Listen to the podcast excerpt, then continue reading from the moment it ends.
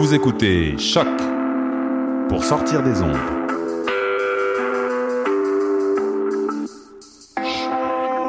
Podcast, musique, découverte. Sur choc.ca. La musique au rendez-vous.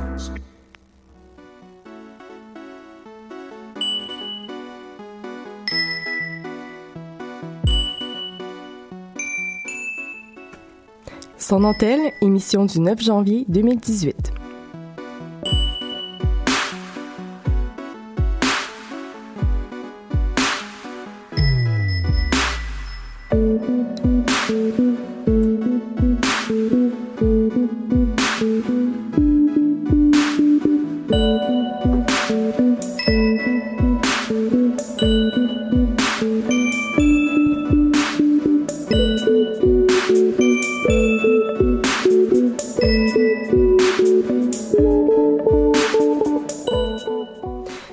À tous et à toutes et bienvenue à ce premier épisode de la troisième saison de Sans Dentelle. Et oui, l'émission fait déjà sa première année.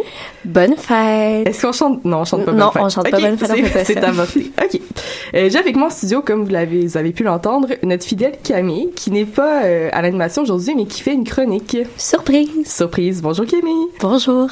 Euh, Camille, aujourd'hui, tu vas nous parler d'équité salariale en Islande, c'est ça? Oui, je vais vous parler de ça avec ma belle voix enrouée de grippe. Je trouve que ça donne un petit, un petit charme, cette voix-là. Un petit timbre. Hmm. Euh, J'ai aussi avec moi Marcia. Marcia qui est avec nous pour une deuxième fois. Ça va bien, Marcia? Ça va bien, toi? Oui. Donc, tu vas nous parler d'un livre particulier aujourd'hui, c'est ça? Oui, exactement. Alors, avant de commencer cette émission, j'aimerais vous parler des Golden Globes qui ont eu lieu euh, dimanche dernier.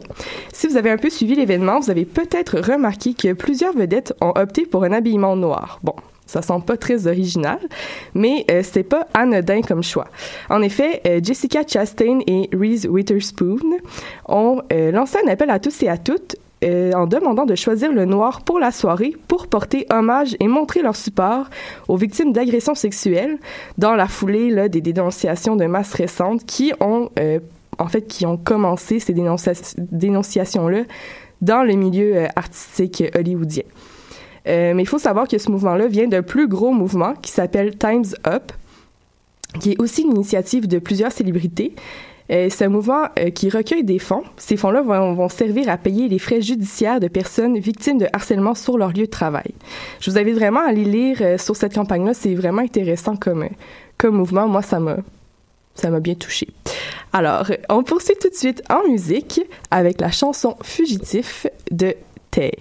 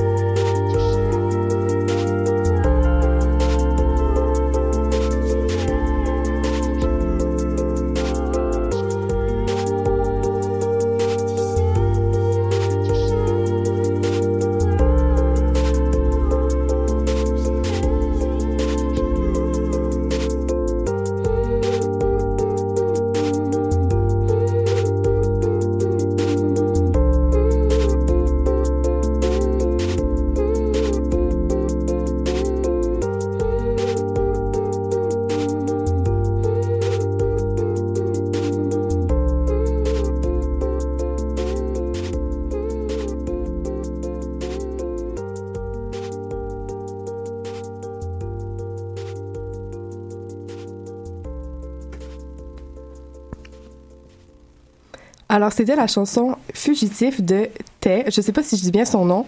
Il est comme pas de tréma, mais en tout cas, je dirais pas taille. Vous irez voir.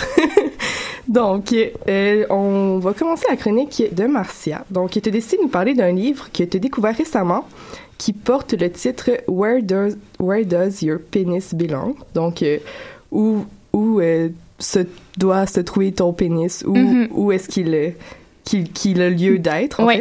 Et Qu'est-ce qui t'a envie de, qu'est-ce qui t'a donné envie de nous parler de, de ça aujourd'hui? Ben, ce qui m'a amené à, à vous parler de ce livre-là aujourd'hui, ce sont toutes les histoires d'harcèlement euh, et d'agression sexuelle dont on a entendu parler récemment, en fait, qui ont sorti dans les médias récemment, puis qui ont, c'est ça, qui ont fait le tour des nouvelles, notamment au Québec et aux États-Unis. En fait, le livre dont je vous parle aujourd'hui, Where Does Your Penis Belong, est né de ça aussi. Euh, premièrement, c'est un livre qui a été créé sous la forme d'un livre d'enfant avec des phrases courtes, euh, des, une phrase par page, des illustrations simples, tout ce qu'on tout ce qu'on retrouve dans un livre d'enfant. Mais euh, c'est pas à eux que ça s'adresse, ce sont c'est aux hommes, aux hommes adultes. Donc je m'explique. Euh, à la lecture du livre, à chaque page, on retrouve un nouvel endroit public. Puis, pour chacun de ces endroits-là, on nous demande Where does your penis belong? Donc, où est-ce que ton pénis devrait se retrouver si je m'aventure dans la traduction? Euh, donc, si je donne un exemple, en première page, on pourrait retrouver euh, où est-ce que ton pénis devrait se retrouver lorsque tu es dans le train? Ou euh, lorsque tu attends en file d'attente ou euh, au bureau, euh, par exemple.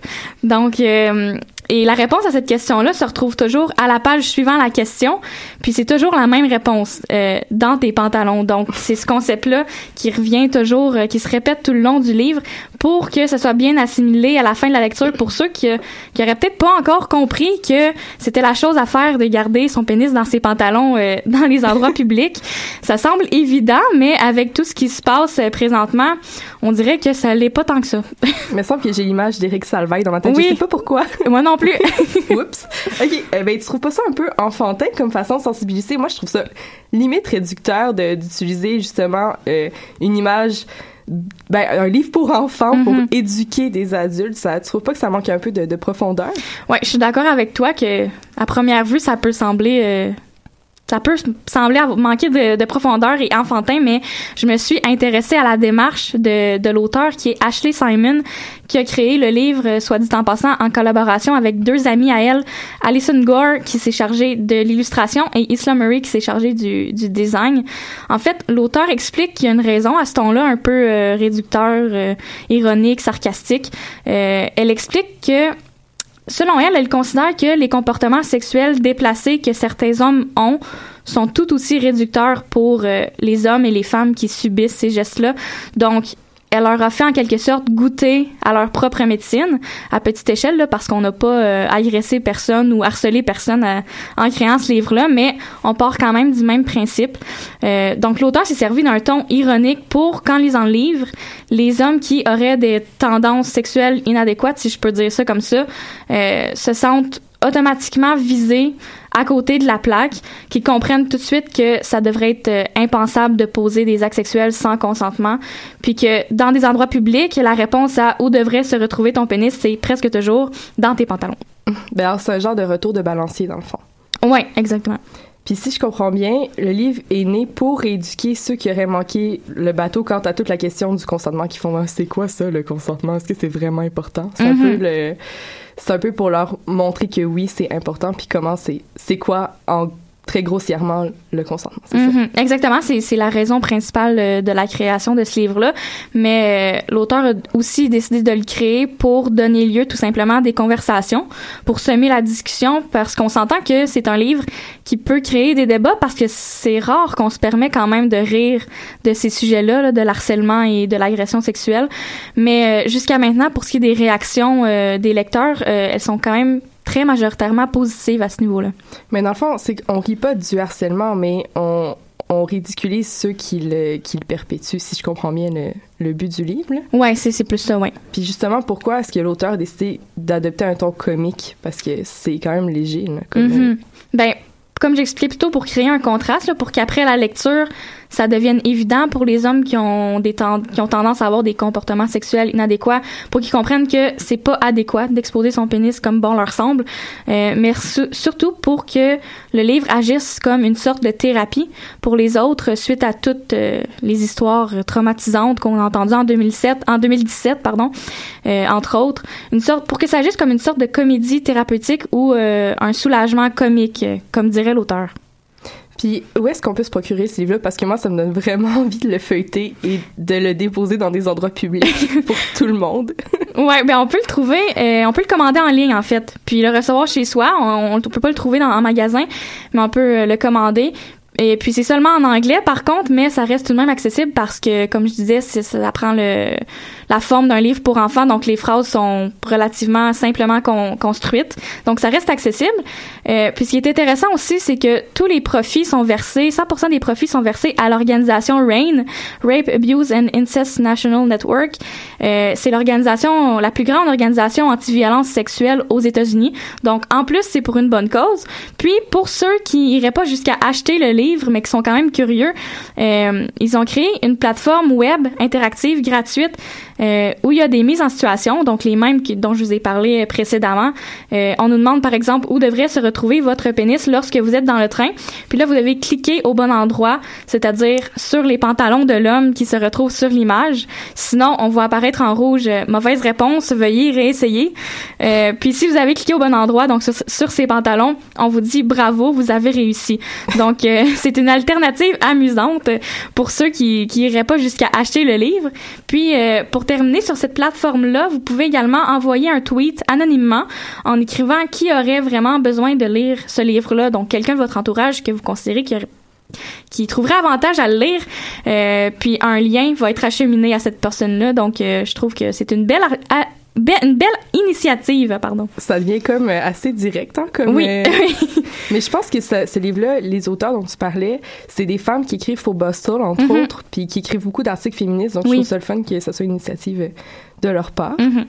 Mais merci beaucoup, Marcia. Ça donne vraiment envie de se le procurer. Je pense que je vais faire ça. Parfait. Je, vais- je vous le passerai. Euh, donc, on va continuer tout de suite en musique avec la, la chanson Il y a d'Alice et moi.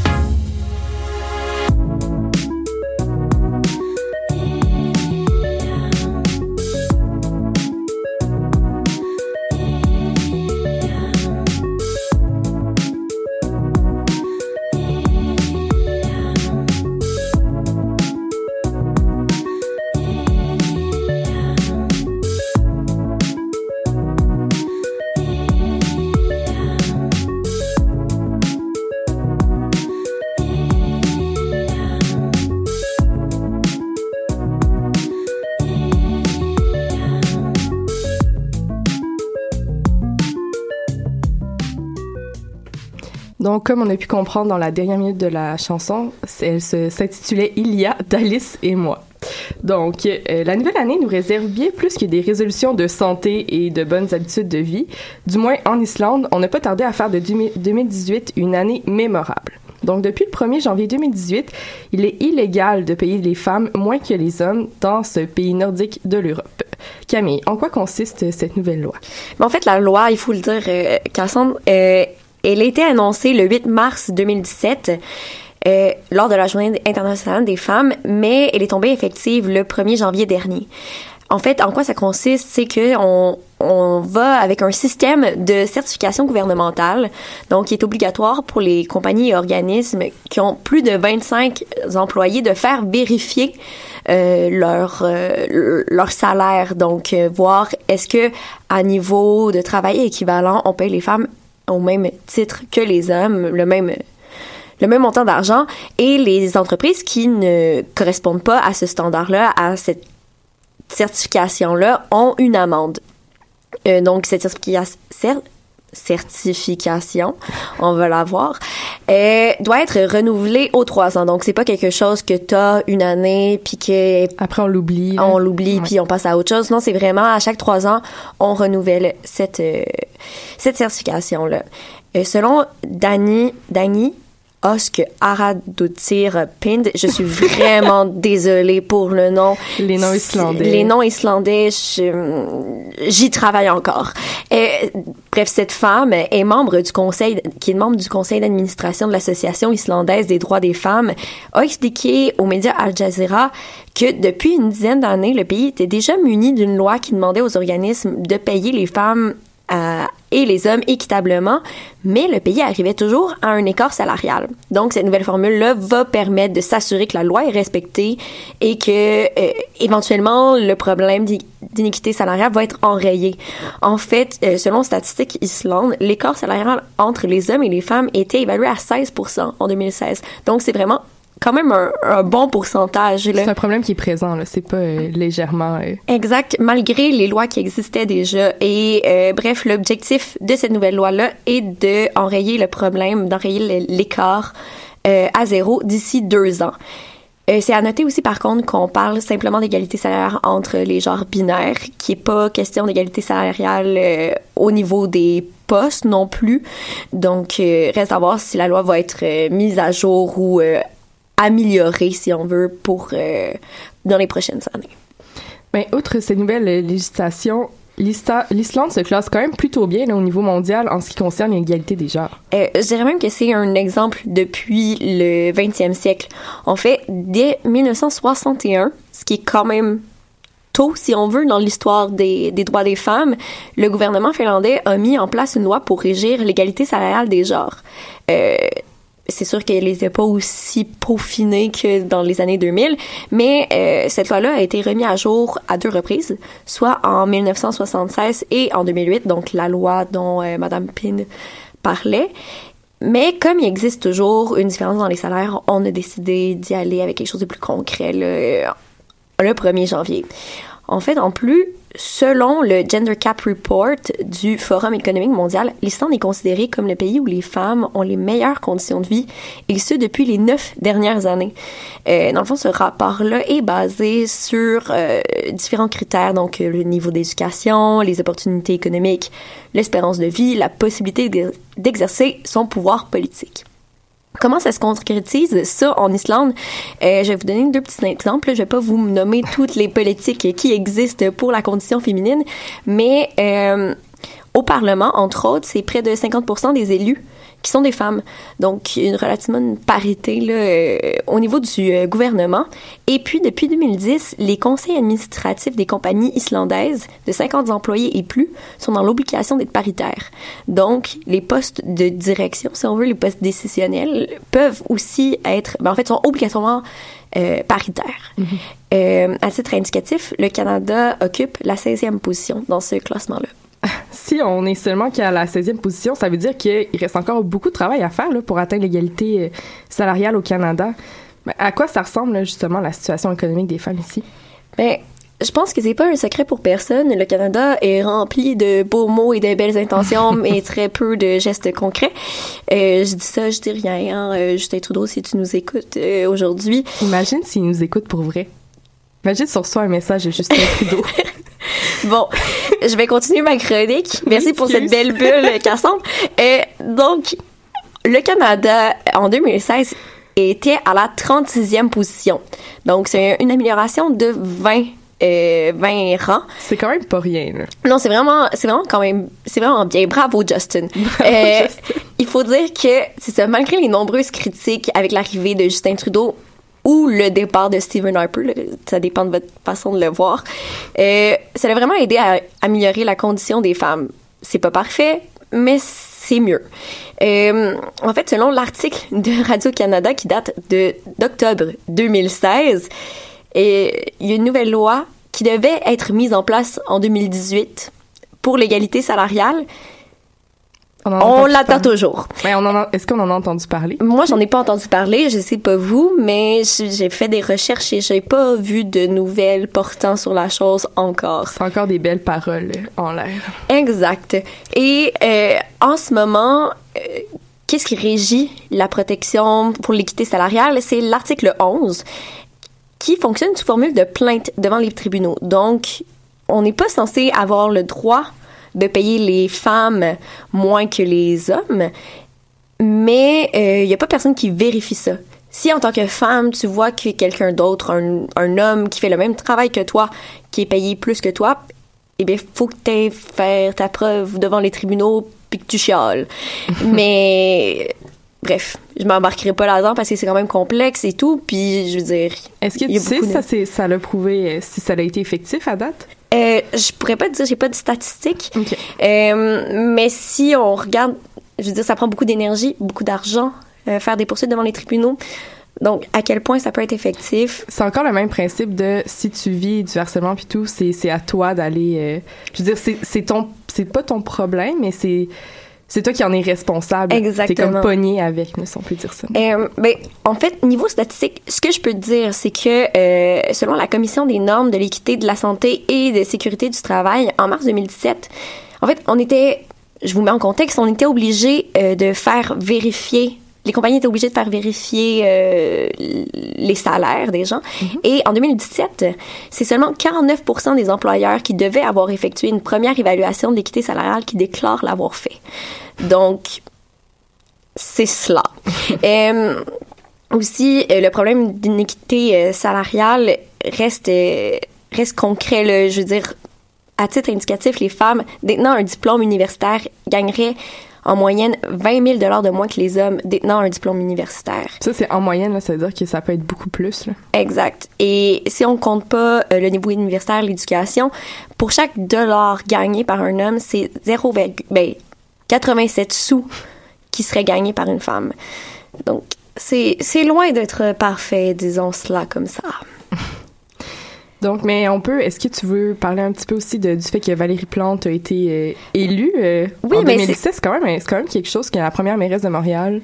Est-ce que tu penses que ça va apporter des changements concrets? Ben, on le souhaite, je suis pas analyste politique, mais on, à Montréal, du moins, on peut voir un changement.